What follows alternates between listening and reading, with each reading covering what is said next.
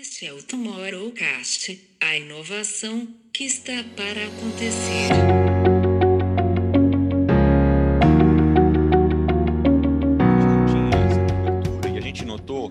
Que a audiência, a nossa audiência, não só nas nossas próprias plataformas, como também as plataformas de terceiros, era muito irregular no sentido de ter picos de audiência quando o evento estava acontecendo e uma queda bastante brusca quando o evento não estava acontecendo. Isso deu para gente essa inquietação, essa ideia de como nós poderíamos construir que é, existe sim o interesse do Comitê Olímpico Internacional de trazer modalidades como o surf e o skate para dentro do programa, pelo aspecto de rejuvenescimento da audiência. Então, a audiência do surf, assim como a audiência do skate, são audiências jovens que interessam.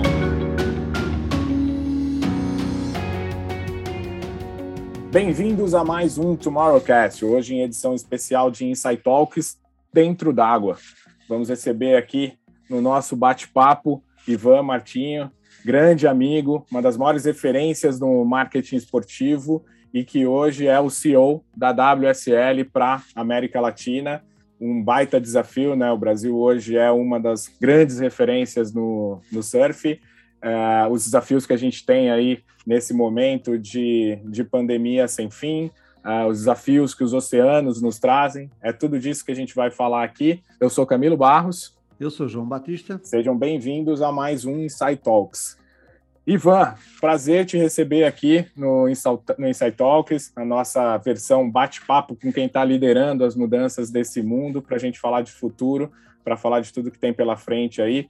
Um papo que a gente adiou bastante né, em trocas ali, uh, desde que a gente começou essa jornada aqui, e eu acho que é um super momento para a gente falar, vocês com projetos super especiais aí em relação as causas que a gente tem aqui de debate no Instituto, Olimpíadas começando aí nos próximos dias, tendo aí você um desafio de, de ter o Brasil como referência nessa, nessa história. E então vamos falar de tudo isso. Seja bem-vindo. Muito obrigado, Camilo. Tudo bem, João? Prazer estar aqui com vocês. Queria começar parabenizando vocês pelo Tomorrowcast. Sei que só senta gente importante aqui nessa cadeira para falar do Insight Talks.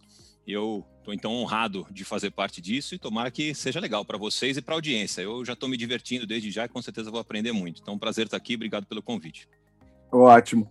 Ivan, começando aqui, como se diz, começando pelo, pelo começo, né? Você vem acompanhando, principalmente no, no mercado brasileiro, a evolução é, do esporte como negócio, né? Se a gente puder olhar o esporte como negócio e não só como prática esportiva ali, é, você vem acompanhando essa jornada já há um bom tempo, não só olhando ali para a questão de patrocínios, mas como também preparar a marcas e as próprias plataformas para o negócio. E a WSL é, tem sido também uma dessas referências, porque acho que uma coisa que a gente enxerga muito quando a gente olha para a organização é que as marcas têm uma relação de muito longo prazo com, com, a, com a WSL e estão sempre envolvidas não só na questão do esporte, né? não só na questão do atleta, do campeonato, do evento, mas sim também em relação a todas as causas que, que vocês defendem ali.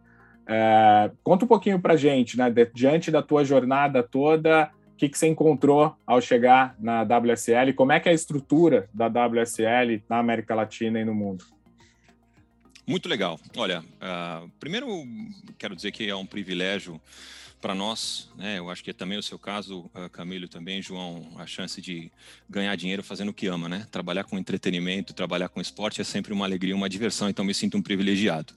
É, como você sabe, Camila, a gente conversava agora há pouco, eu já trabalhei né, com entretenimento, show, essas coisas, já passei pelo futebol, uh, pelo mundo do cinema, também pelo mundo de, de mídia propriamente dito, e há dois anos atrás uh, cheguei de fato no mundo do surf, que é um mundo incrível, apaixonante e que tem muito, muito, muito por fazer e muito, muito por crescer, uh, ainda que uh, os resultados esportivos, para falar uh, do Brasil, parecem ser algo que, que, que, já estão no topo, mas eu tenho certeza que vem muito mais por aí. Então, como liga, né, a liga passou por diversas uh, transformações desde a sua fundação em 1976. Uh, ela começou como uma associação de surfistas e, uh, só para ter uma ideia, você falou de marca, né, do ponto de vista de posicionamento de marca e de criação de marca, inclusive, a marca World Surf League existe desde 2015 até 2014.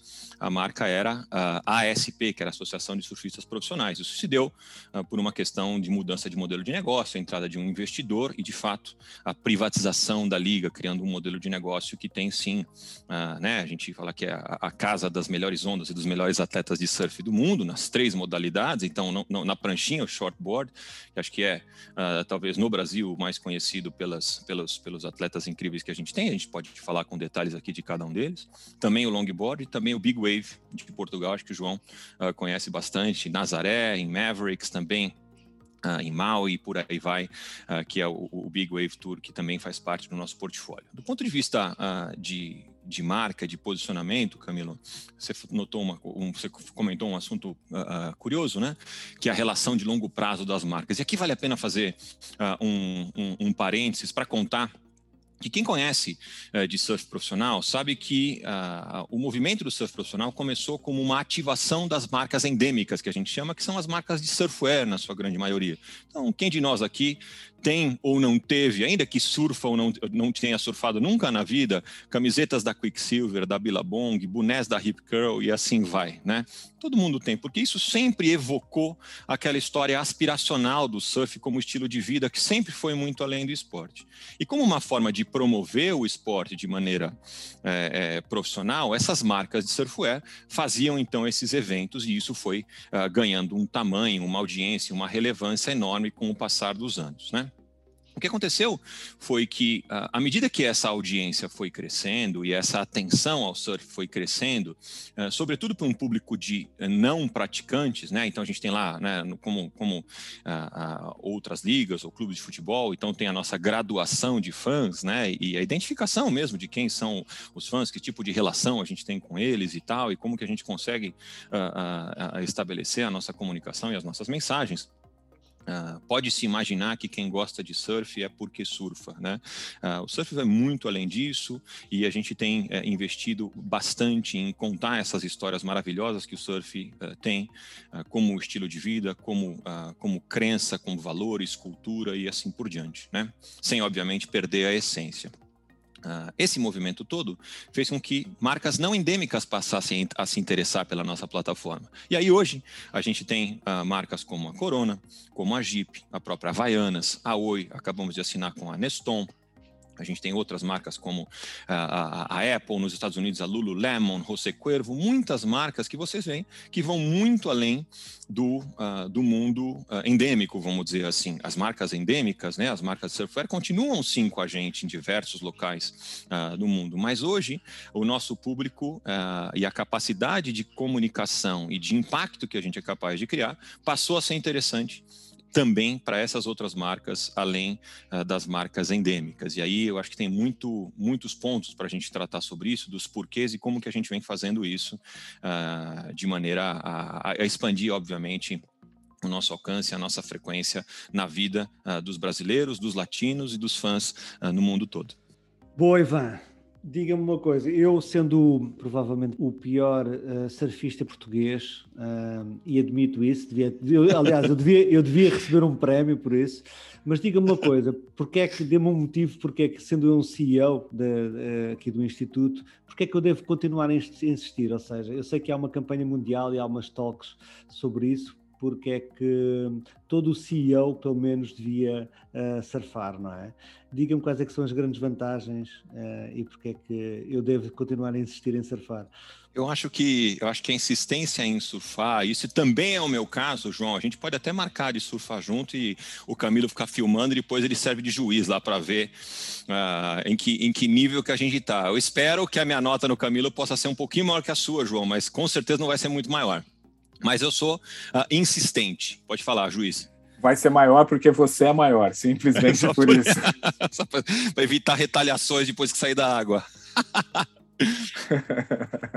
É, eu acho que a, a, principal lição, e tem sido assim para mim, é, é, a questão da adaptabilidade, da flexibilidade, João. Não só na flexibilidade corporal, efetivamente, mas no sentido de você se adaptar. Né? Primeiro, o mar tem a componente da imprevisibilidade. Então, isso é uh, como o mundo de hoje. Muda, muda rápido, pode ficar perigoso.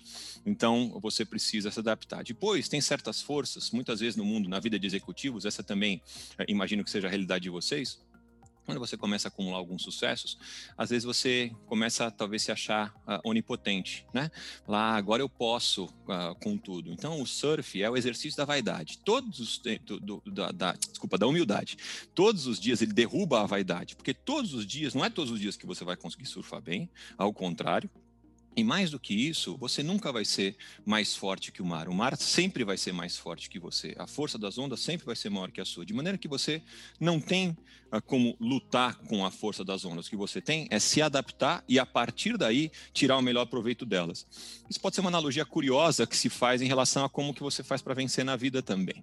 Né? Uh, como, como executivo, como é a nossa rotina, é o seu caso, João, mas também como pessoa. Né? Sobretudo no mundo uh, desse que muda tanto e que vocês falam todas as semanas aqui uh, no Tomorrowcast do que vem por aí, né? É claro que o exercício, o exercício da futurologia é sempre muito curioso, uh, indaga e, e, mexe muito com as pessoas, mas a verdade é que ninguém tem bola de cristal. Então, saber se adaptar, aprender rápido, errar rápido, prototipar, todas essas coisas têm uma relação com o processo de aprendizagem do surf. E o processo de aprendizagem ele é eterno.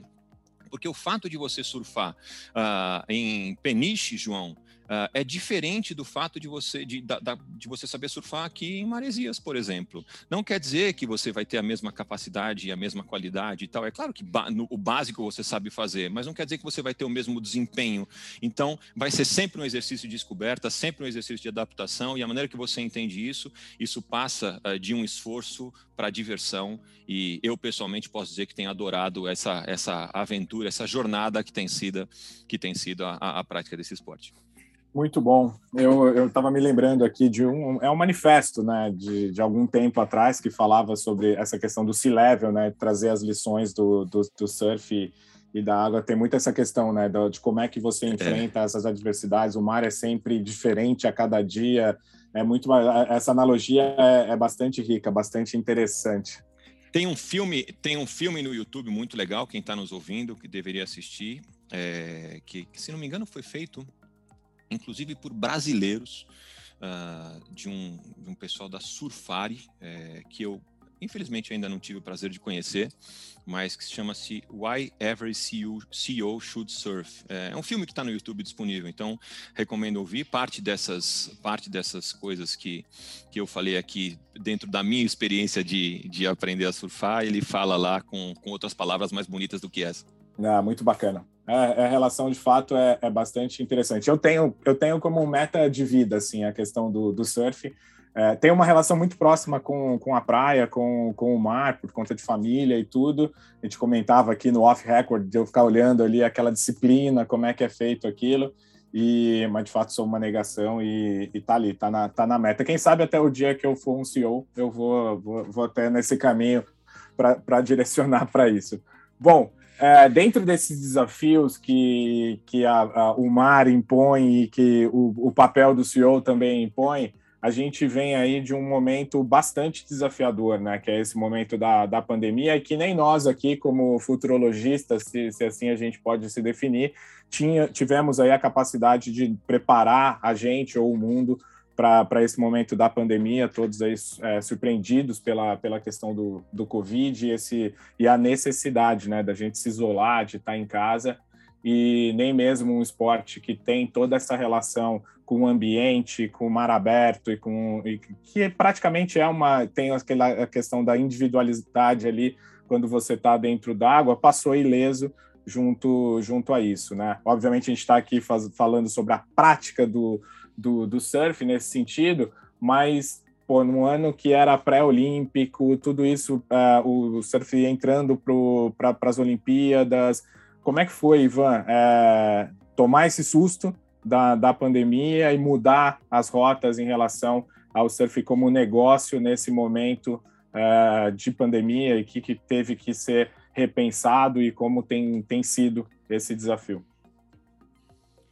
O negócio da World Surf League ele estava uh, baseado uh, não só do ponto de vista das receitas, mas também do ponto de vista da, da relação, da estrutura mesmo, da relação com os fãs, bastante baseado ou talvez quase que unicamente baseado na promoção de eventos de surf, né? E aí, essa promoção de eventos de surf, obviamente, foi completamente interrompida quando veio a pandemia. As ligas começaram a parar lá em março de 2020 e isso uh, também não foi diferente com a gente. A gente teve que suspender a nossa, a, a nosso, o nosso calendário do ano de 2020 todo, né? É, obviamente, gestão de crise na veia, né? Ninguém tinha a resposta, ninguém sabia, ninguém sabia quanto tempo ia durar isso, Camilo. Ah, né? Tem gente que falava que duraria uma semana, 15 dias, a quarentena, ela foi é, disforme nos diversos países, né? Não foi o mundo inteiro que começou, foi uma coisa que a gente começou a ouvir nas notícias, de repente, lembra que no carnaval de 2020 estava todo mundo se divertindo, uma semana depois a história era outra, né? Então, uma, uma loucura, um negócio uh, novo para todo mundo que não existia plano, ninguém uh, de fato tinha previsto isso. O que já existia era uh, uma inquietação uh, bastante grande no corpo de executivos de entender que uh, o nosso crescimento enquanto esporte passava pelo binômio do alcance e da frequência. Só que diferente de outras modalidades, a gente não tem o número de eventos, por exemplo, vamos citar aqui o, o, o que acontece no Brasil, João. Toda quarta noite, todo domingo à tarde tem futebol no Brasil. Há anos é assim, né, Camilo? Anos é assim. Inclusive as pessoas, inclusive as pessoas já sabem que isso vai acontecer. Então é, tem outros dias também, mas esses dias é sagrado. Vai ter sempre lá uh, o futebol e tudo mais. E a, e a agenda se organiza para isso, né? De maneira que na tá lá o jogo. Vamos começar o, o, o, o jogo com o jogo do domingo. Então aconteceu o jogo do domingo. Na segunda-feira tem a mesa redonda para falar o que aconteceu no jogo do domingo.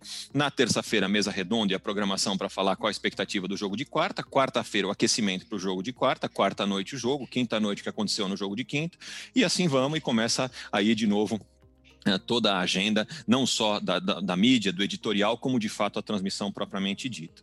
A gente não tinha essa cobertura e a gente notou né, que a audiência, a nossa audiência, não só nas nossas próprias próprias plataformas, como também as plataformas de terceiros, era muito irregular no sentido de ter picos de audiência quando o evento estava acontecendo e uma queda bastante brusca quando o evento não estava acontecendo. Isso deu para a gente essa inquietação, essa ideia de como nós poderíamos construir uma onipresença, né? Uh, o tal do always on que a gente fala, não é isso? Uh, de falar, de estar tá em contato com o nosso fã 365 dias por ano. Muito bem posicionamento da marca da WSL, uh, ah, ele está baseado em quatro pilares. Uh, o primeiro é uh, performance, então os melhores atletas, as melhores ondas do mundo.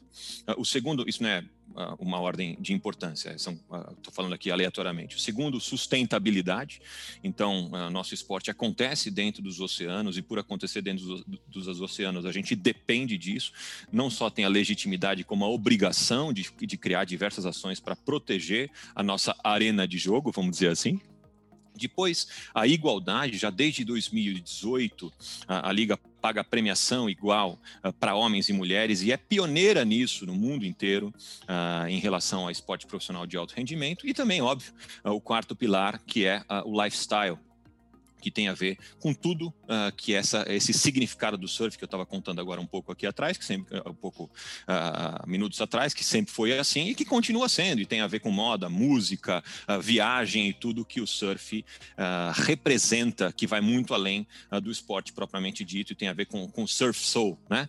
aquele estilo de vida de surfista. Se você, se vocês dois fecharem o olho ou alguém que está nos ouvindo fechar o olho agora e eu falar, imagina um surfista, provavelmente provavelmente vão vir diversos adjetivos à sua cabeça de você imaginar como que essa pessoa se veste, como essa pessoa se comporta, o que, que ela acredita, qual a conexão dela com a natureza, assim por diante. Então veja que curioso como uh, o nosso esporte tem essa capacidade, essa, uh, essa cultura do surf que vai muito além uh, do que você pensar, por exemplo, pensa num fã de futebol. Ah, tem diversos níveis, tem desde o fã tatuado até o fã que acompanha, acompanhar, de acordo com o momento de vida, ele é mais fã, ele é menos fã, né? No surf, isso costuma se acompanhar uh, durante toda a vida daqueles que gostam, uh, daqueles que gostam da modalidade. Mas, pois bem, a gente então uh, tinha já essa, essa direção. O que nós fizemos foi, primeira coisa, É, vamos colocar baterias antigas e as melhores baterias e os melhores campeonatos no ar aqui para todo mundo assistir. Vamos lá, mexer no cofre, nos nossos arquivos, ver o que, que tem aí no, no passado para a gente colocar à disposição uh, da nossa base de fãs. Afinal, a gente tinha uh, compromissos com os nossos parceiros comerciais e não podia deixar deixar a, a, a, o, o, samba parar de tocar, né? Então, a primeira coisa que a gente fez. E a partir daí, isso começou a desenvolver um processo criativo muito interessante dentro da empresa, de nós criarmos outras formas de falar de surf, de falar com fã, que iam muito além da transmissão da competição propriamente dita, ou de falar somente do esporte, do que estava acontecendo dentro da água. Baseado em quê? Baseado nesses outros três pilares que a gente uh, tinha como marca que eu acabei de comentar com vocês. A partir daí, nós fomos criando uma série de conteúdos, eventos uh, digitais e tudo que era possível, festival de música, aula de live com personal trainer sobre movimentos funcionais de surf, uh, fizemos um evento em setembro com praia fechada, misturando uh, os nossos principais atletas do tour com celebridades, um evento uh, beneficente que ajudou com, de cunho social, que, que, que, ajudava a ONG Projeto Ondas e assim por diante. Então, inventamos uma série uh, de coisas para que fôssemos preenchendo esse calendário e aprendendo ao mesmo tempo qual era a reação dos fãs da WSL. E a gente foi muito surpreendido positivamente, porque a gente aprendeu que existia sim uma aceitação grande por conteúdos que falassem de surf, mas não só daquele surf que está acontecendo dentro da água, mas do surf enquanto cultura, enquanto estilo que vai muito além uh, do surf como esporte. Então, esse é um processo contínuo a gente tem feito também, acho que é um efeito uh, que não volta mais atrás, a gente continua fazendo mesmo depois de dezembro, que o tour já voltou, uh, né? Começou, em, começou lá no Havaí, acho que vocês devem estar uh, acompanhando. E, sem dúvida nenhuma, a partir disso, nós abrimos a nossa, o nosso leque e, e as nossas opções de quais são as temáticas que podem ser tratadas e como que esses temas viram projetos, viram entregáveis para os nossos parceiros comerciais e especialmente para os nossos fãs. Deixa eu pegar esse ponto, Ivan, que você comentou do, do evento em Praia Fechada, é, que era o Onda do Bem, né? Se eu não, se eu não me engano. Onda, Onda do, Bem. Do bem. É. E que a gente conversou esses dias também aqui no, no Insight Talks com, com o Vicentini, e a gente passou pelo modelo da bolha, né? O modelo da, da NBA, que não tinha ali o público, mas é, chegou-se a um modelo do entretenimento, né, que também é essa coisa de você não precisa ou não ser um, um, super fã do esporte ali, e depois a gente vai falar dessa jornada também, mas acho que vocês conseguiram com esse evento, é, pelo menos para mim, né, a visibilidade foi através desse evento, é, enxergar essa coisa do entretenimento, da não necessidade de eu estar na praia para estar envolvido naquilo. Eu me lembro que vocês fizeram algumas ações ali com, com transmissão, que tinha essa coisa dos artistas, que já chamava atenção, mas tinha uma história do surf noturno com pranchas de que tinham luz neon, era um negócio super performático, assim.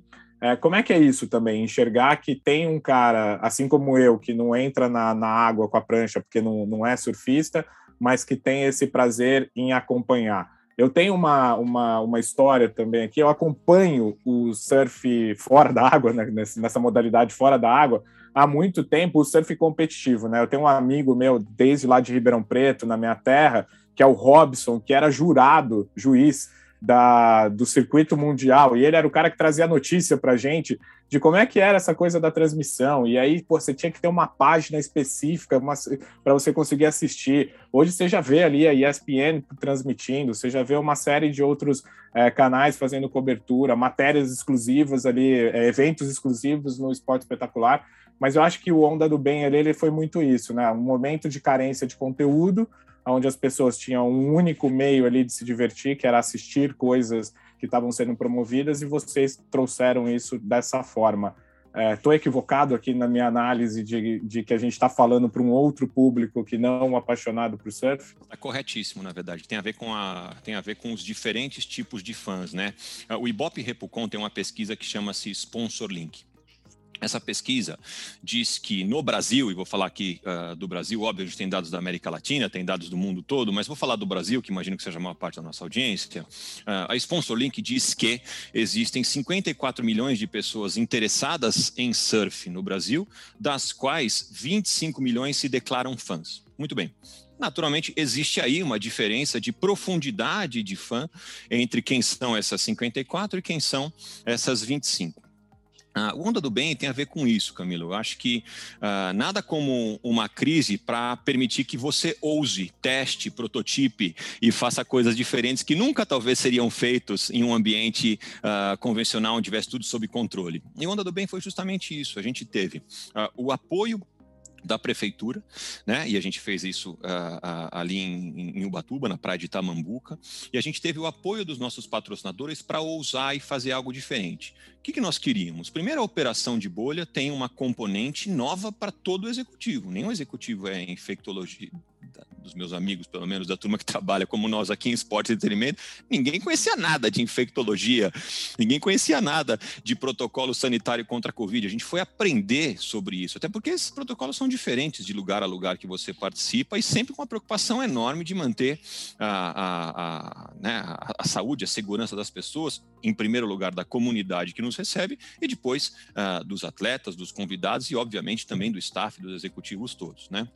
Então, primeiro, nós criamos uma operação que foi capaz de uh, promover esse evento. A gente fechou ali aquele hotel que chama Eco Resort, que fica no canto ali de Itamambuca, e fizemos uma bolha. Com o apoio da prefeitura, da polícia local e todas, a gente fechou a praia. Por que um evento noturno? Porque tinha, sim, um tom uh, de inovação, mas em especial porque se a gente, a gente sabia que fazer o evento durante o dia ia ser difícil de tirar as pessoas da praia, porque praia normalmente não é o lugar que você vai à noite, é o lugar que você vai de dia. Então, então, e tinha ainda na, na pandemia algumas praias, e esse era o caso do Itamambuca, que com distanciamento estava permitido ir até lá.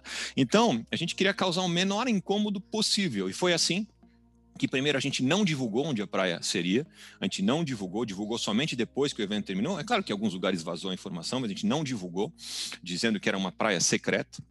A gente tinha, nesse, nesse evento específico, tivemos a parceria uh, do Sport TV e do Grupo Globo, que fez uma divulgação bastante importante, e a gente criou um modelo que tinha muito mais a ver com entretenimento do que efetivamente surf de performance.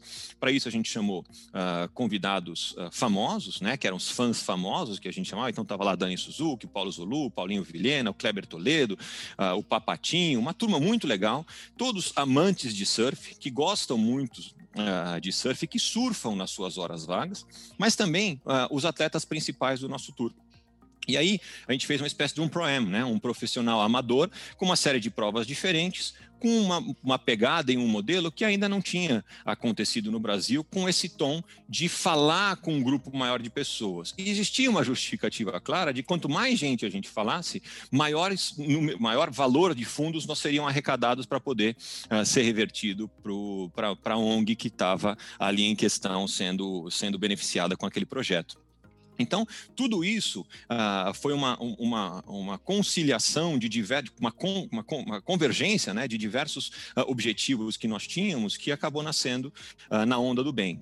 tivemos um sucesso enorme, a audiência foi incrível, ficamos muito satisfeitos com, a, satisfeitos com a audiência, satisfeitos também com a operação, porque a operação tinha diversos motivos e diversas. Primeiro, a iluminação de praia à noite. Como você faz iluminação de praia à noite? Quanto de iluminação você precisa? Sobretudo uma praia que não tem iluminação iluminação já instalada, como lá é o caso uh, de Itamambuca. A gente sabia que não seria noite de lua cheia, ou seja, seria uma noite mais escura, uh, por acaso, naquele dia. Pela ordem da lua, pela, pela sequência ali lunar, não seria lua cheia, então seria uma noite mais escura. Como que, uh, quanto de luz a gente deveria colocar? Como que nós faríamos os testes? Lembra, setembro do ano passado, testes de Covid estavam demorando entre 48 e 72 horas para serem revelados, mas a gente não tinha esse tempo. Então, todos os atletas e convidados chegaram no dia 17 de setembro até meio-dia uh, uh, no, no hotel. Desculpa, até 5 da tarde. Entre meio-dia e 5 da tarde, eles chegaram no hotel. Eles chegavam no hotel, faziam faziam o teste de Covid numa sala separada, iam para dentro do quarto, onde eles só podiam sair no dia seguinte.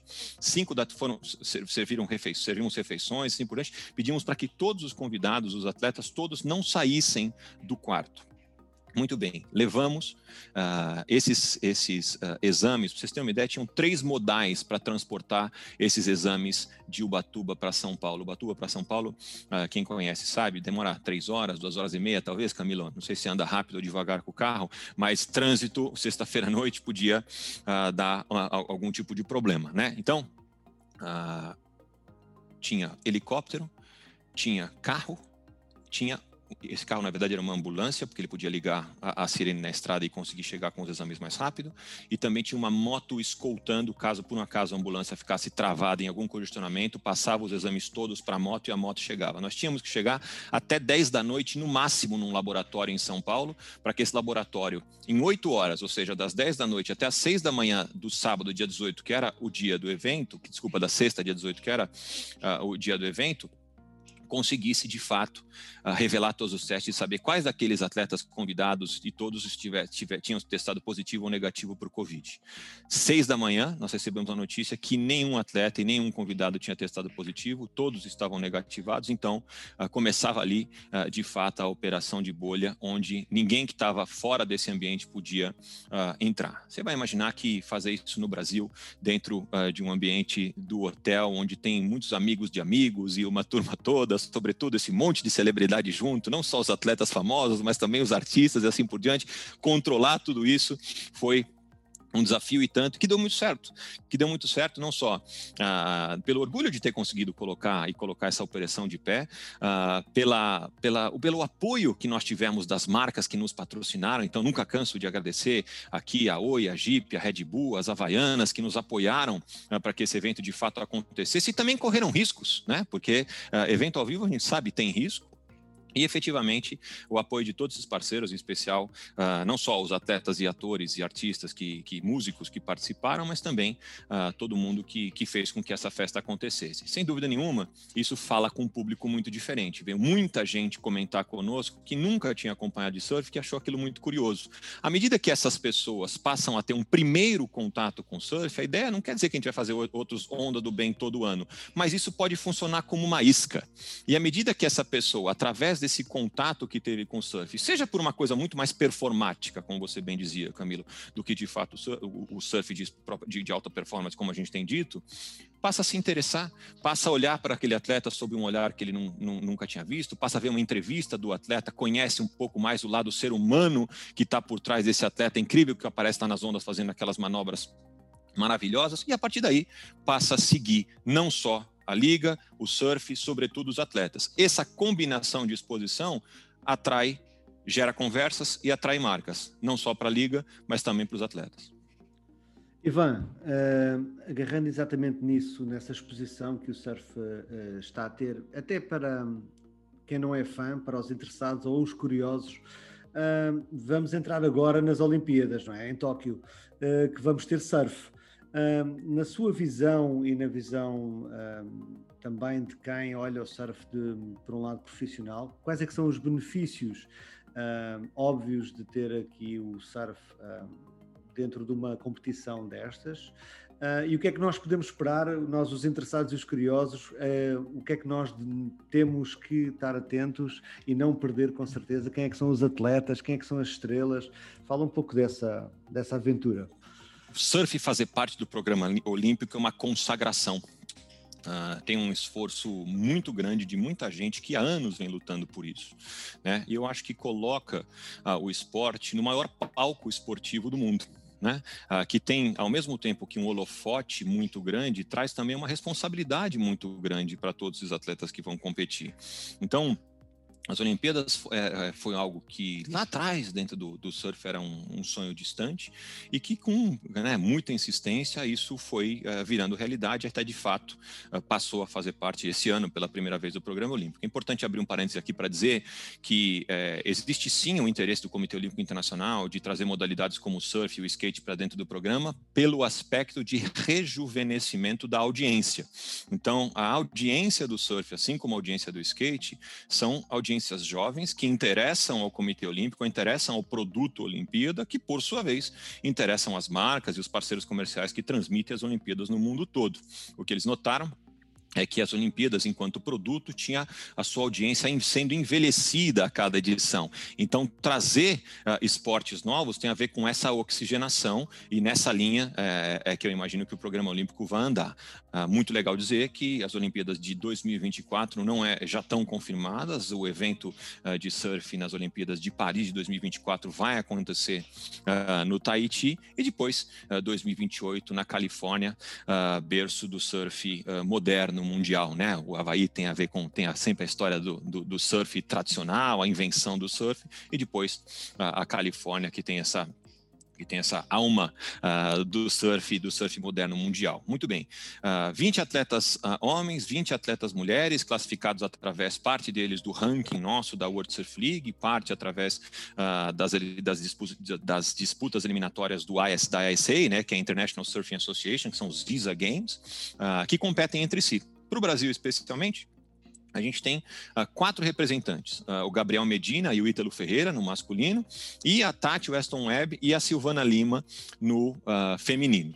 O que acontece é que as ondas de Tóquio na praia que vai acontecer, elas são ondas, provavelmente por essa etapa, por essa época do ano, elas são ondas menores, são ondas sem muita potência, sem muita força nessa época do ano lá em Tóquio. Então, os atletas brasileiros que têm costume em surfar nessas ondas menores, porque estão acostumados uh, com as ondas uh, de onde nasceram aqui no Brasil, né, uh, têm uma possível, tem um possível favoritismo uh, de medalhas. Não é um jogo ganho, todo mundo que vai lá, vai lá para ganhar. Uh, o primeiro medalhista de ouro olímpico da história do surf vai ficar marcado para sempre, ou seja, todo mundo quer isso muito. Existe um teórico favoritismo. É claro que os atletas brasileiros despontam muito uh, na World Surf League, mas, como bem dizia agora há pouco, surf tem sempre essa questão do uh, imponderável. Tem um dia que o mar está de um jeito, tem um dia que o mar está de outro, tem um dia que o surfista, o atleta está de um jeito, outro dia está de outro. Então, é, é, vai ser muito legal assistir, vai ser muito legal torcer. E uh, nós, obviamente, como liga, a gente quer, quer que isso auxilie, né, ajude na construção uh, dessa história, na ampliação dos, dos, milhares de apaixonados por surf no mundo todo e que, obviamente, essas, essa geração tão vencedora e tão incrível do surf, não só no Brasil como no mundo todo passe a ser conhecido uh, por um grupo ainda maior de pessoas, porque isso de fato não só estimula uh, que novas gerações venham, como também uh, cria, pavimenta financeiramente através do interesse de parceiros comerciais, não só a carreira desses atletas que aí estão, mas o que estão por vir também. Bom, é, fazendo a nossa conexão Brasil-Portugal aqui, eu só queria lembrar, a gente falou aqui dos brasileiros que o Ivan trouxe com oportunidade de medalha, e o Davi Raimundo, que é o treinador do, do selecionado português do, de, de surf no, nos Jogos Olímpicos, também falou que Portugal luta por medalha no masculino com o Frederico Icas. Moraes. E Icas. isso. E no, no, feminino, com duas, duas mulheres ali também, né? Com a Tereza e a Yolanda, que também vão brigar por medalha. Vamos ver quem leva a melhor, João. Vamos fazer as nossas apostas aqui. E vamos em frente. Ivan, Kikas, mudando... é, Kikas é um craque, só um parênteses, o Kikas é um craque, é, muito, muito é, perigoso para os atletas brasileiros, essa é a verdade. Já teve esse ano no Tour uh, fazendo, fazendo se, não, se não me falha a memória, até final ou semifinal. Então, é, é, um, é um surfista de mão cheia que tem evoluído muito e todo mundo gosta muito dele, é uma figura muito legal. É, eu acho que de fato é, é o que mais chama atenção no, nesse nesses Jogos Olímpicos são esses, esses novos esportes né, que estão entrando ali. Com certeza eles vão liderar a, a, a atenção da audiência. Ivan, você estava a falar no, nessa vertente do, do imponderável, da natureza, da potência da natureza, do, da inconstância do que é uma onda. Não há duas ondas iguais, não é? Uh, não, há, não há duas surfadas iguais uh, e, e, e, essa é uma característica incontornável do surf. Até que houve um cara, um velhinho, careca, chamado Kelly, que resolveu construir a sua onda e fabricar uma onda e do ponto de vista da inovação, que é por isso é que eu também estou a puxar esse assunto, não é eu sei que ele não foi para proteger o Mick Fanning de tubarões que pudessem morder, não é? Com certeza, criar uma, uma praia sem tubarões, mas uh, do ponto de vista de inovação, como é que um desporto que de repente olha para o natural e para o orgânico, uh, tem essa pegada tão, tão sustentável, de repente também é capaz de abraçar e, e, criar uma competição também fabricada de alguma forma e construída pelo homem, totalmente uma onda totalmente construída pelo homem. E, e, como é que vocês viram isso e como é que abraçaram e como é que a organização também reagiu a esta inovação? Uma das, uma das grandes, acho que está no DNA da WSL é justamente inovação, né? É, é, é, só assim que a gente é capaz de, de trazer, de contar essa história, de fazer, de criar essa, essa atenção em volta das histórias do surf, né? Veja, a competição pela atenção das pessoas é enorme hoje em dia, né? Então, é, qual é o desafio? Quais são as componentes, as variáveis que você uh, cria para atrair ainda mais atenção? Acho que Uh, um ponto interessante, a gente ainda não falou aqui, uh, mas vale a pena ressaltar. Uh, um dos aplicativos de liga mais elogiados do mundo é justamente o da World Surf League. É, por quê? Porque a gente começou antes do que as outras ligas por uma questão de necessidade. Enquanto todas, a grande maioria das ligas estava preocupada em vender os seus direitos de transmissão para emissoras de TV no mundo todo, algo que a gente também faz, a gente sempre já sabia que por conta da imprevisibilidade de quando o nosso evento vai acontecer, nossa, a gente não consegue marcar a, a, nossa bateria final lá para quarta noite ou para o domingo à tarde, como eu falei. Não é assim, tem a ver com o dia que as ondas vão acontecer.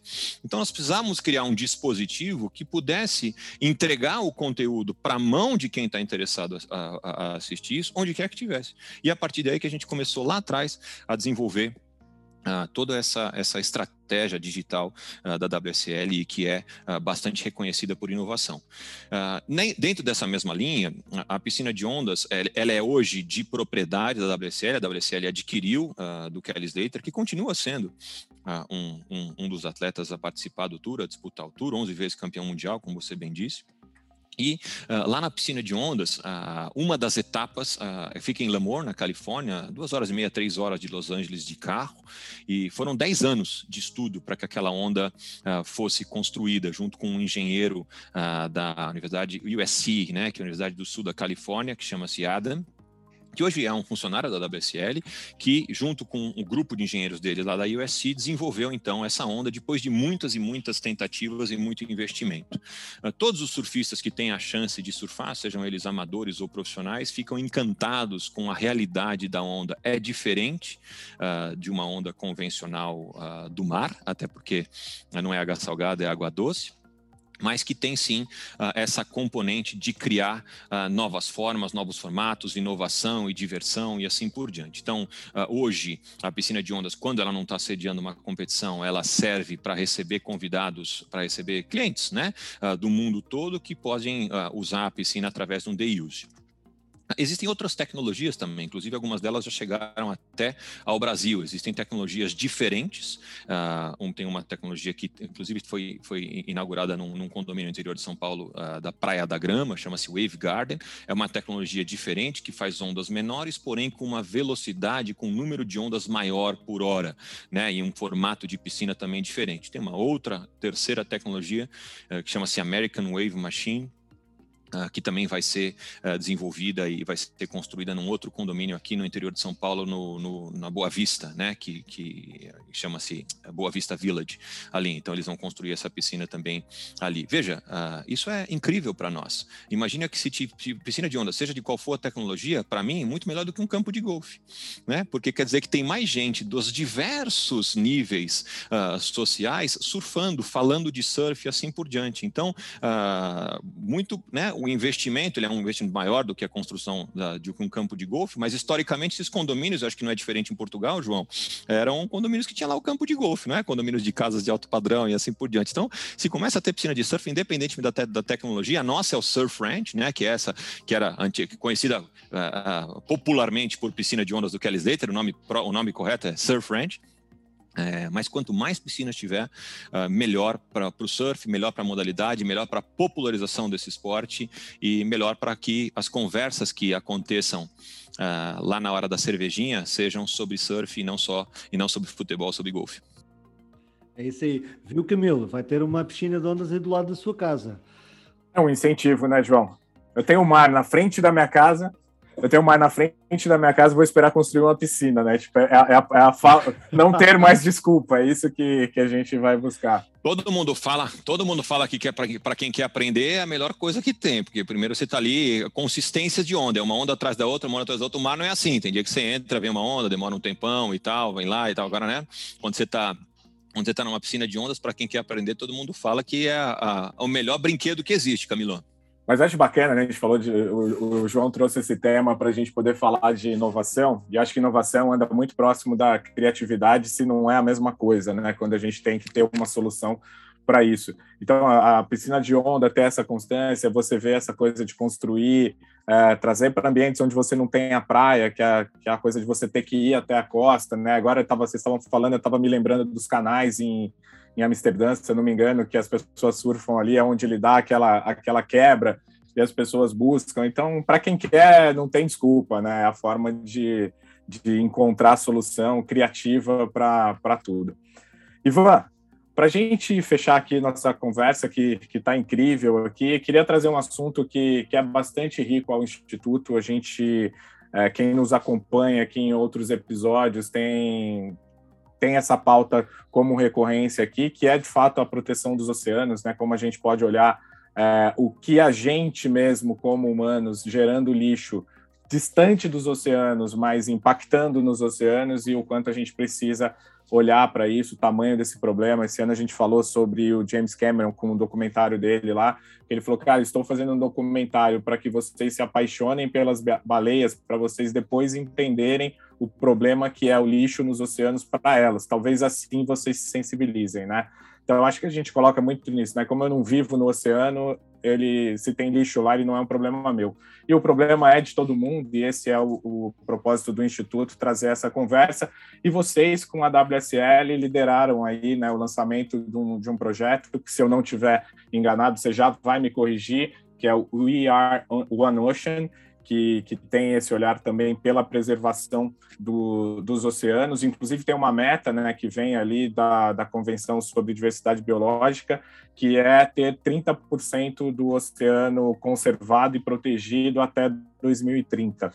Conta para a gente um pouco sobre o que é o, o, movimento, né, o que é o We Are on Ocean, qual é o papel da WSL nessa, nessa campanha e como é que tem sido aí essa jornada tão importante.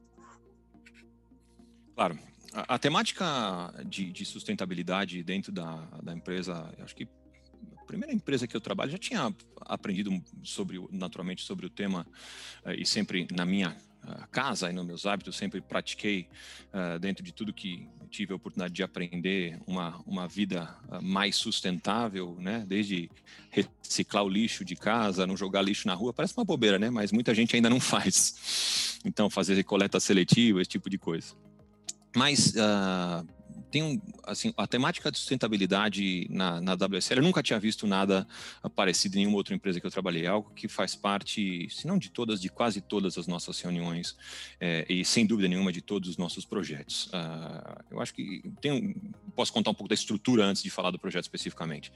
Uh, existe uma área de sustentabilidade, óbvio, né, aquela preocupação de nós sempre, uh, quando a gente promove um evento, deixar o local do evento igual ou melhor do que o que a gente encontrou.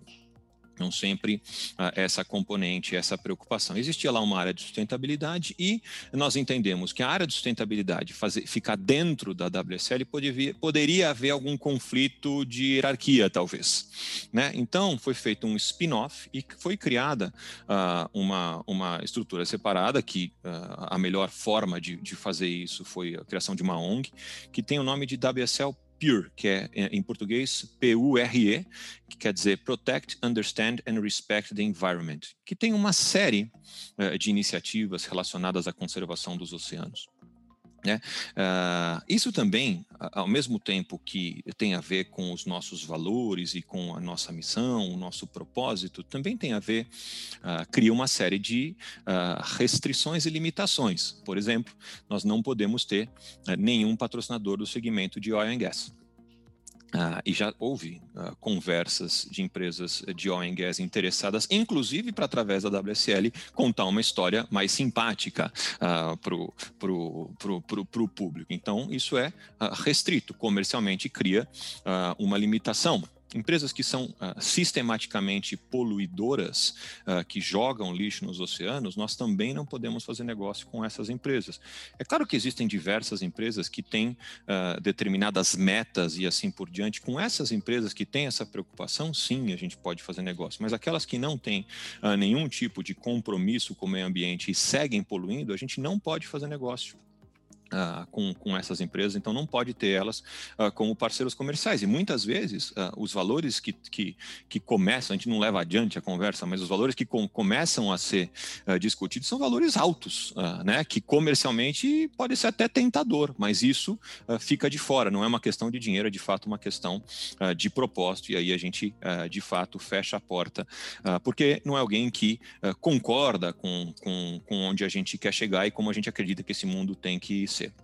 Uh, antes dessa campanha do 30 by 30, né, que é We Are, We Are, We Are One Ocean, que é o que você uh, comentou, nós fizemos algumas campanhas. Eu gosto muito de uma que a gente fez durante o, o Championship Tour de 2019. Uh, uh, quem não assistiu aquele seriado, não sei se vocês assistiram o seriado Chasing Coral uh, do Netflix, se vocês não assistiram, vale a pena muito assistir. Lá ele explica que com o aquecimento das águas, o coral ele, ele morre, né? E aí, um dia antes de morrer, ou horas antes de morrer, o coral brilha, é muito interessante, como se estivesse fazendo um pedido de socorro. Então, se o coral é, é, é, é roxo, é, ele fica, ou lilás, não sei qual é a cor, uma Camila pode me corrigir aqui, ele fica com uma cor mais forte e depois ele apaga e morre. Se ele é amarelo, ele fica amarelo fosforescente e horas depois ele apaga e morre. É muito curioso isso, e tem nesse documentário do Netflix alguém que colocou lá uma câmera e ficava filmando e via esse processo isso tem a ver com o aquecimento da temperatura das águas, que por sua vez tem a ver com a poluição e assim por diante. Né? Então, lá no Tahiti, por exemplo, a gente fez uma ação na etapa do Tahiti de 2019, a gente fez uma ação onde os surfistas faziam replantio de coral, e se você prestar atenção naquela etapa, eh, todos os as lycras e os uniformes tinham cores vivas eh, em alusão cores é, amarelo fosforescente, lilás fosforescente, essas coisas, né, muito diferente, uniforme muito diferente, que chamava muita atenção, os uniformes é, nossos de, de, competição nunca tinham tido cores assim, para chamar justamente a atenção e colocar uh, um olhar sobre esse tema tão importante. Muito bem, indo adiante, essa campanha do Yarrow Notion, ela parte desse pressuposto de que não existe, uh, se eu moro no Brasil, uh, o João mora no, em Portugal e alguém, algum amigo nosso mora na Austrália, é verdade que não existe o meu oceano, o oceano do João, são, é, é todo todo um oceano só interligado, de maneira que se eu estou uh, sujando o oceano aqui, o João vai ser prejudicado por isso, assim como meu amigo lá na Austrália vai ser prejudicado por isso também. Então, esse pleito tem a ver com justamente essa convenção da, da, Organização das Nações Unidas, né, de proteger, uh, pelo menos, de se comprometer uh, com a proteção de 30% dos oceanos até 2030. E qual é o papel da WSL com isso? O papel da WSL é justamente usar a comunidade do surf e a audiência enorme que a gente tem em todos os países do mundo para conscientizar as pessoas e fazer com que esse movimento não só seja de educação, mas de, sobretudo, a gente consiga uh, fazer com que eh, essas, essas demandas sejam de fato atendidas. Então, é, essa história é um exercício de aprendizado diário, uh, né? É, é, cada região tem uma maneira de lidar com seu assunto, com, com esse assunto, e tem sido uh, muito gratificante, eu acho, não só do ponto de vista de aprendizado, mas como de, como de vista de ser humano participar disso tudo. Primeiro, parabéns pela iniciativa. Segundo, força e resiliência, porque é uma pauta que, que necessita muita disso. E terceiro, por fim, conte com, com o Instituto For Tomorrow para suportar qualquer necessidade em relação a esse tema, porque de fato é um assunto bastante rico para a gente, que a gente tem dedicado muito do nosso trabalho é, nesse olhar. Quem nos acompanha aqui sabe que é um assunto que a gente vem tratando e não só deixando ele na conversa, né? A gente tem trazido muito isso para a ação através de marcas, através de instituições, através de prefeituras, municípios, enfim, que têm se engajado nessa conversa. Parabéns aí pela pela iniciativa. Ivan, prazer imenso ter você aqui, cara, com, com a gente. Eu costumo dizer que nada é por acaso, né? Então, essa semana eu estava assistindo televisão ali, tarde da noite, e fui inspirado ali pela, pela Fernanda Guerra, primeira surfista brasileira da, da história, que está com 72 anos e depois de uma série de problemas de saúde, ela falando que ela não sabe se ela vai voltar ao surf, mas que ela vai voltar a entrar no mar e ter aquilo que, que é a realização do sonho dela, que ela vai fazer. Ela estava ali num papo super bacana com o Rico também. É, tenho todas essas relações aqui de, de amigos, né? A gente falou pouco dele aqui, do, do Chico Spínola lá em, em Portugal, é, João, você, tudo isso como referência para o esporte. Já falamos aqui de ondas, já falamos aqui de praia artificial, já falamos de uma série de coisas aqui. Então, é um esporte que todo mundo de fato tem que olhar. E mais do que isso, se você não é um praticante, é um esporte que você tem que conviver, que você tem que estar tá dentro dele como negócio que seja, porque vem construindo uma, uma história muito bacana e, e consistente. Parabéns pela tua liderança aqui para a América Latina e espero a gente poder seguir nessa conversa aí em breve. Obrigado pela sua presença. Eu que agradeço, João. Prazer estar aqui. Camila, um prazer estar aqui. Parabéns, parabéns pela, pelo trabalho que vocês têm fazendo de educar, de informar, de conscientizar. É, então, e de inspirar, eu acho que, sobretudo, quando vocês falam sobre inovação, uh, tecnologia e trazem gente tão legal aqui. Uh, gostei muito, gostei muito do papo, gostei de conhecer ainda mais o trabalho de vocês. Depois quero ouvir para saber como ficou, espero que faça sucesso. E se eu puder terminar com uma frase legal que tem a ver com o que a gente uh, falou aqui, é, não é uma frase minha, mas que eu gosto muito, que diz que o surf é a melhor maneira de mostrar que os limites só existem para que um dia alguém os quebre. Então, João, e que você que queria melhorar seu surf, Camilo, você que está ah, namorando a ideia da, de, de, ter a sua própria prancha assim por diante, lembra disso, que eu acho que vocês vão ter muito para se divertir. Obrigado mais uma vez, um prazer estar aqui. Obrigado, Ivan. Não há melhor maneira do que acabar com essa frase, não é? É isso que nós também tentamos aqui todos os episódios do Tomorrowcast. E obrigado e fiquem por aí. Até ao próximo episódio.